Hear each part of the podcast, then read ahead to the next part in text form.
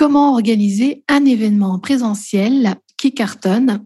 Je vais vous partager aujourd'hui quatre étapes qui m'ont permis d'organiser le talk des rôles modèles féminins pour sa première édition à Paris. Donc, c'est parti. Bienvenue à bord à toutes les femmes branchées. Vous écoutez le podcast à Comme dans ta poche. Je suis Doua Majoli, la fondatrice de labranchée.com et j'accompagne les femmes entrepreneurs à mieux communiquer via la vidéo mobile, à fédérer une communauté et à monter d'un étage dans leurs projets. Vous avez à disposition les ressources gratuites à télécharger sur le site www.labranchée.com slash ta dans ta poche. Je souhaite une très belle découverte. La belle aventure démarre maintenant. J'espère que vous allez bien, que tout se passe bien pour vous. Bienvenue à bord. Bienvenue dans ce nouvel épisode du podcast à comme dans ta poche. Je suis très contente de vous retrouver aujourd'hui pour une nouvelle thématique. Il s'agit d'une série.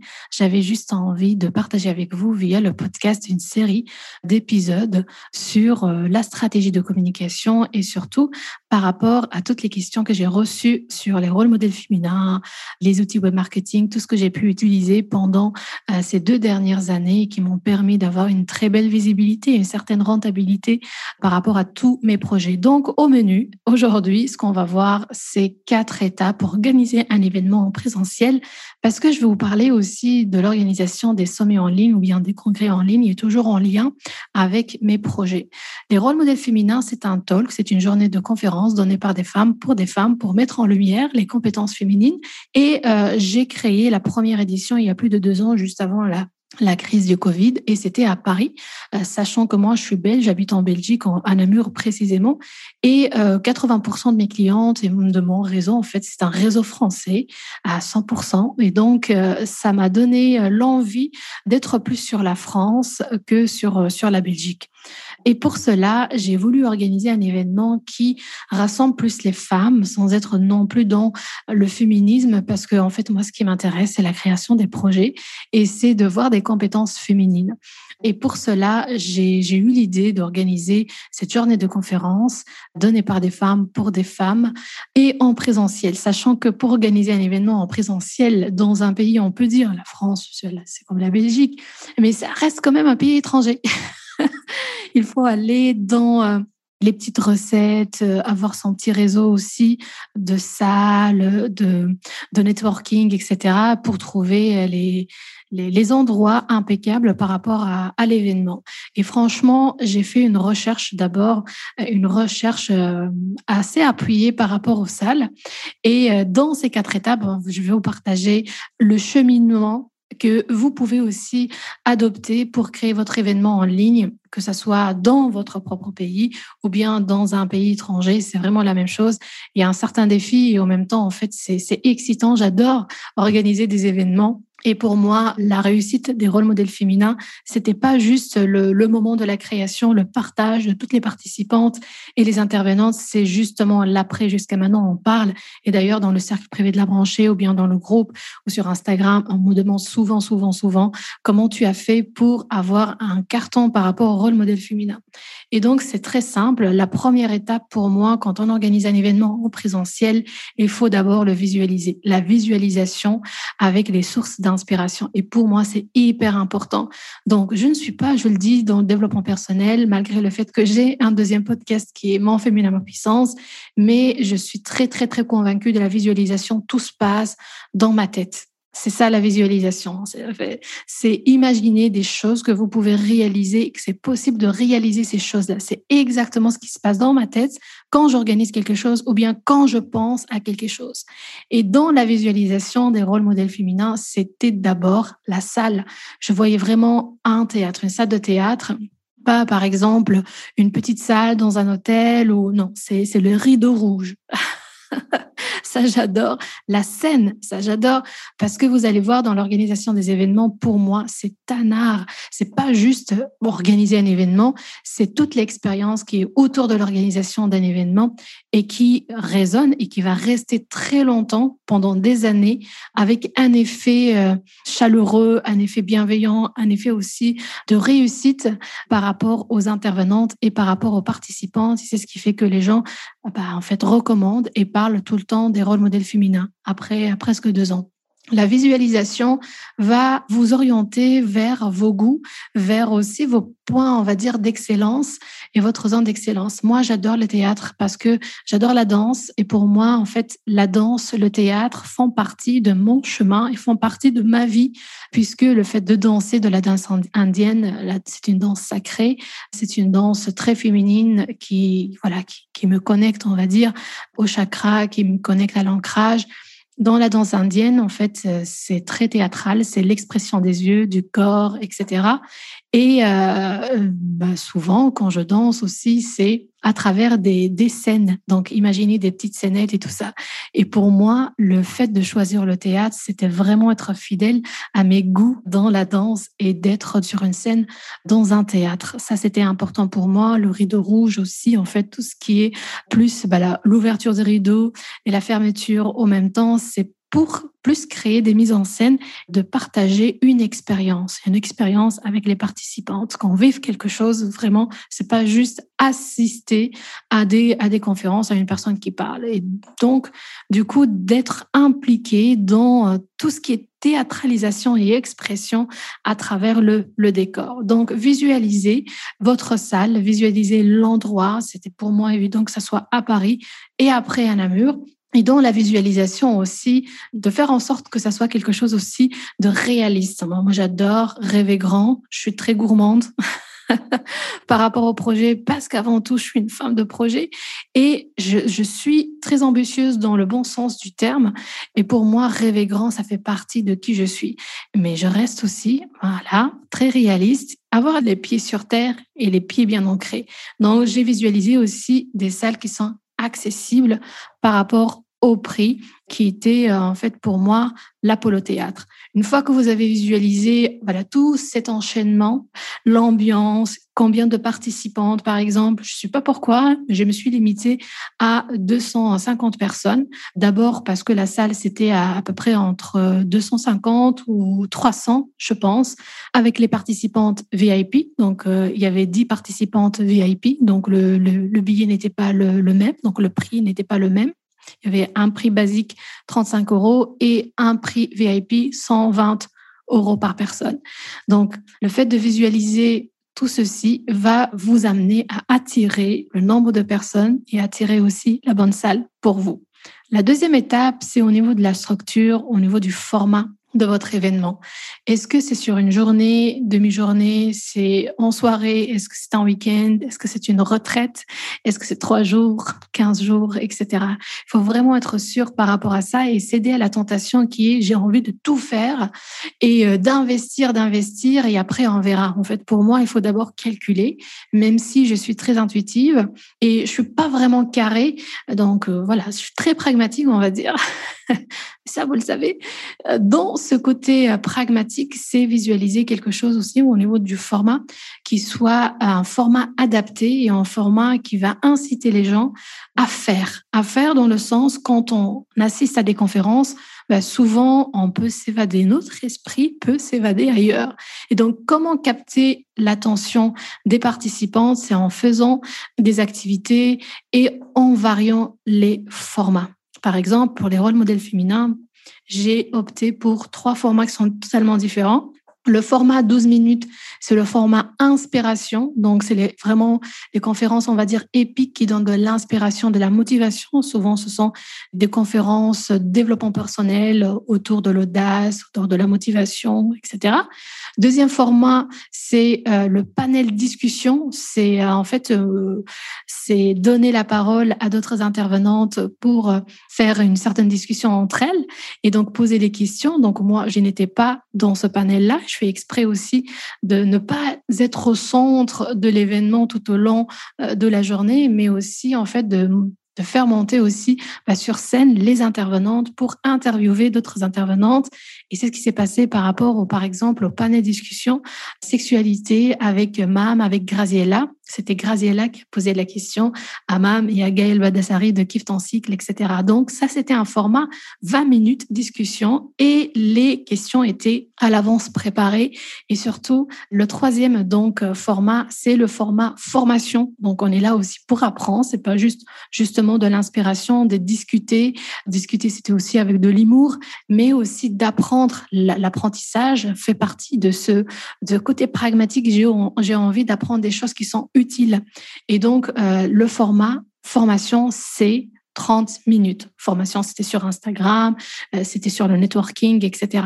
Donc, vous voyez, quand on varie les formats, on capte l'attention et surtout entre les formats aussi, on peut aussi faire des pauses et les pauses, soit des pauses de méditation, soit des pauses aussi de danse, soit voilà, une pause qui va rafraîchir, on va dire, l'ambiance. Et c'est ce qui s'est passé. Il y avait plusieurs activités. C'était très, très, très, très, très rythmé. Et euh, il y avait la pause du midi, je pense, 1h30 à peu près, où tout le monde est sorti à l'extérieur de la salle pour le networking, pour manger ensemble, pour discuter.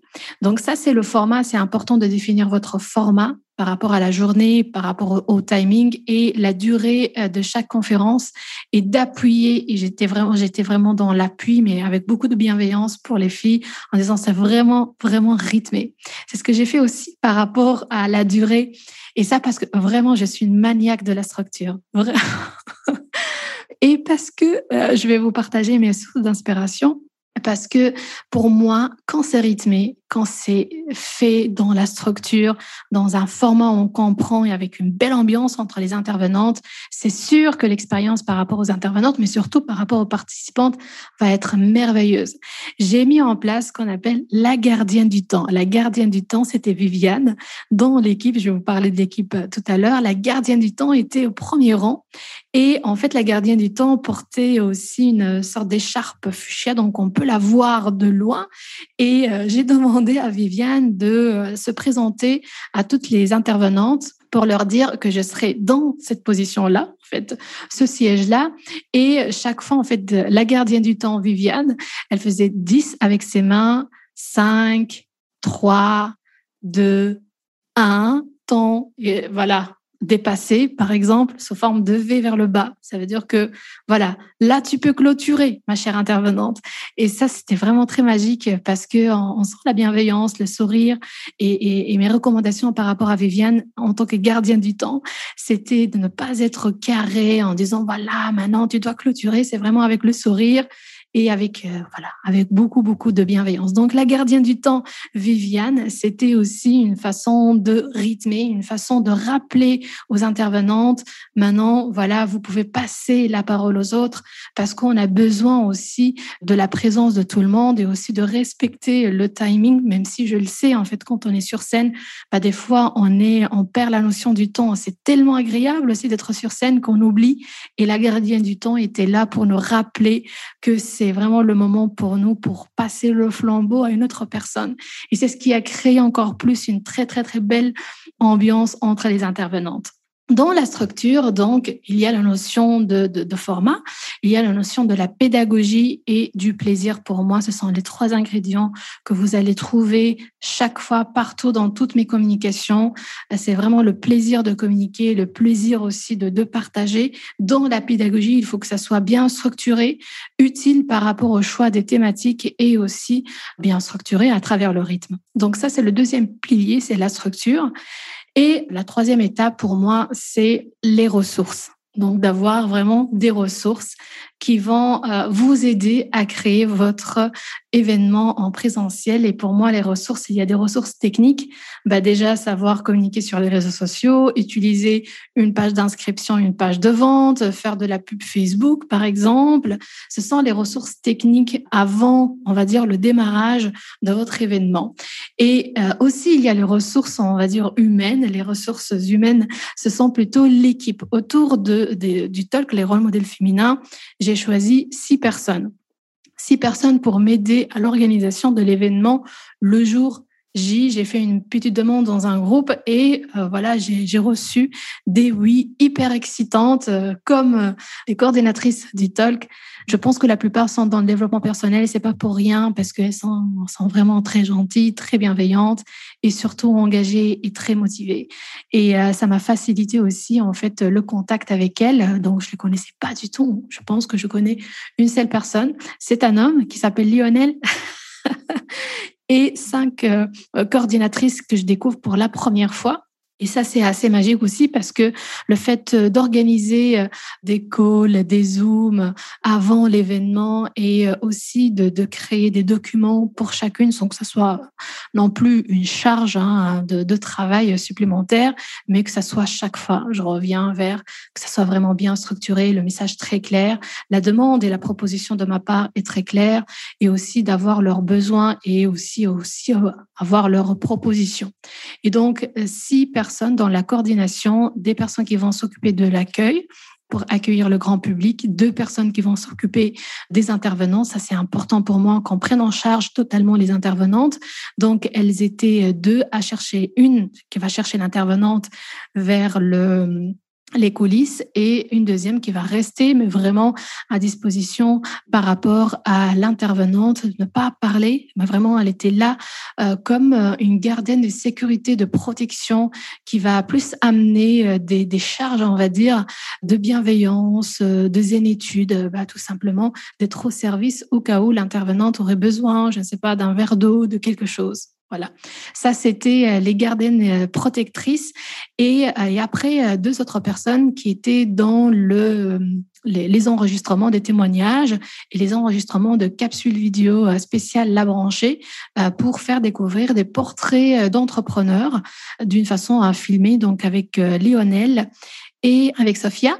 Et après, donc enregistrer, enregistrer l'interview avec les intervenants dans une loge et après, en fait, euh, les monter, mais les monter, ça sera à moi de monter avec euh, mon, réalisateur, Raphaël, Raphaël, qui était euh, là dans les ressources en tant que caméraman, qui a filmé aussi toutes les interventions. Donc, j'ai filmé toutes les interventions avec une très, très, très belle qualité de son, d'image.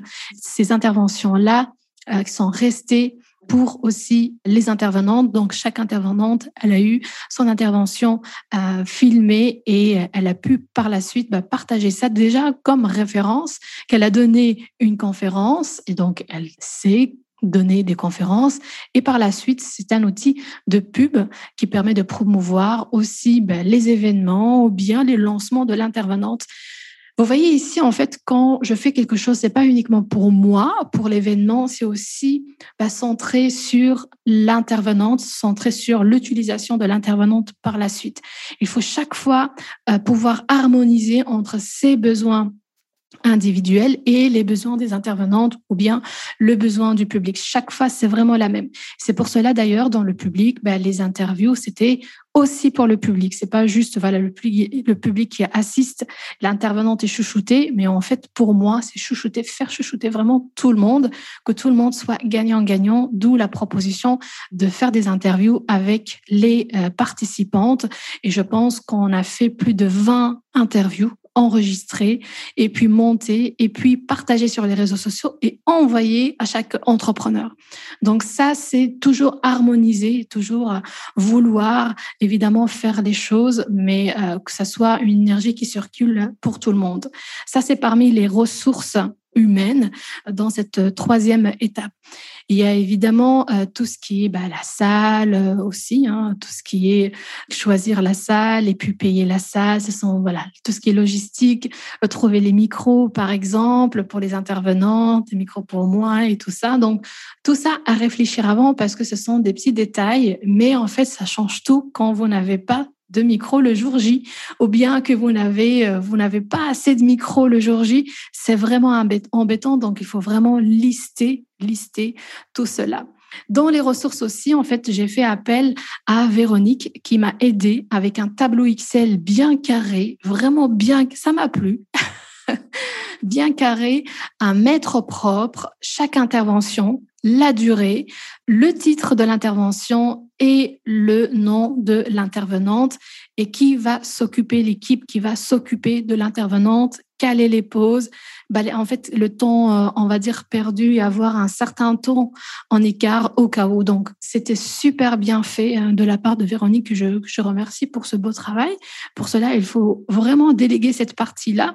Moi, je dis que je suis une maniaque de la structure, mais je suis pas vraiment très, très, très, très carré. Et pour cela, je fais appel à des personnes dont c'est vraiment le métier par rapport à l'organisation.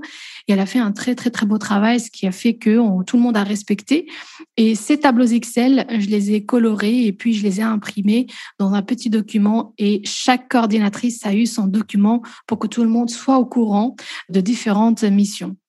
Quatrième étape pour moi, c'est euh, l'étape que j'adore et la dernière aussi et qui euh, et qui va mettre aussi euh, l'événement, votre événement en avant, c'est l'aspect forme. La forme, moi j'adore la forme. J'ai dit j'adore aussi tout ce qui est vêtements, tout ce qui est fashion, tout ce qui est décor. J'adore dans l'organisation des événements prendre soin de cette partie-là parce que ce qu'on voit directement la première fois, que ce soit dans les vidéos, par rapport à la promotion ou même après, et par rapport à l'événement, quand vos invités seront à l'intérieur de la salle, c'est voir le décor, voir l'agencement des sièges, voir la salle, voir les rideaux. Et ça, c'est important, en fait, de prendre soin de la forme. Donc, pour moi, comme on a parlé par rapport à la première étape, c'est la visualisation de la salle, c'est comment elle est la disposition de la salle pour que euh, vos participantes, par exemple, puissent avoir des activités ou bien bouger facilement. C'est aussi le décor et euh, j'avais l'intuition dernière minute de, louer un mur floral. Je sais pas pourquoi, mais quand j'ai vu ce mur, je me suis dit ça, c'est pour les rôles modèles féminins.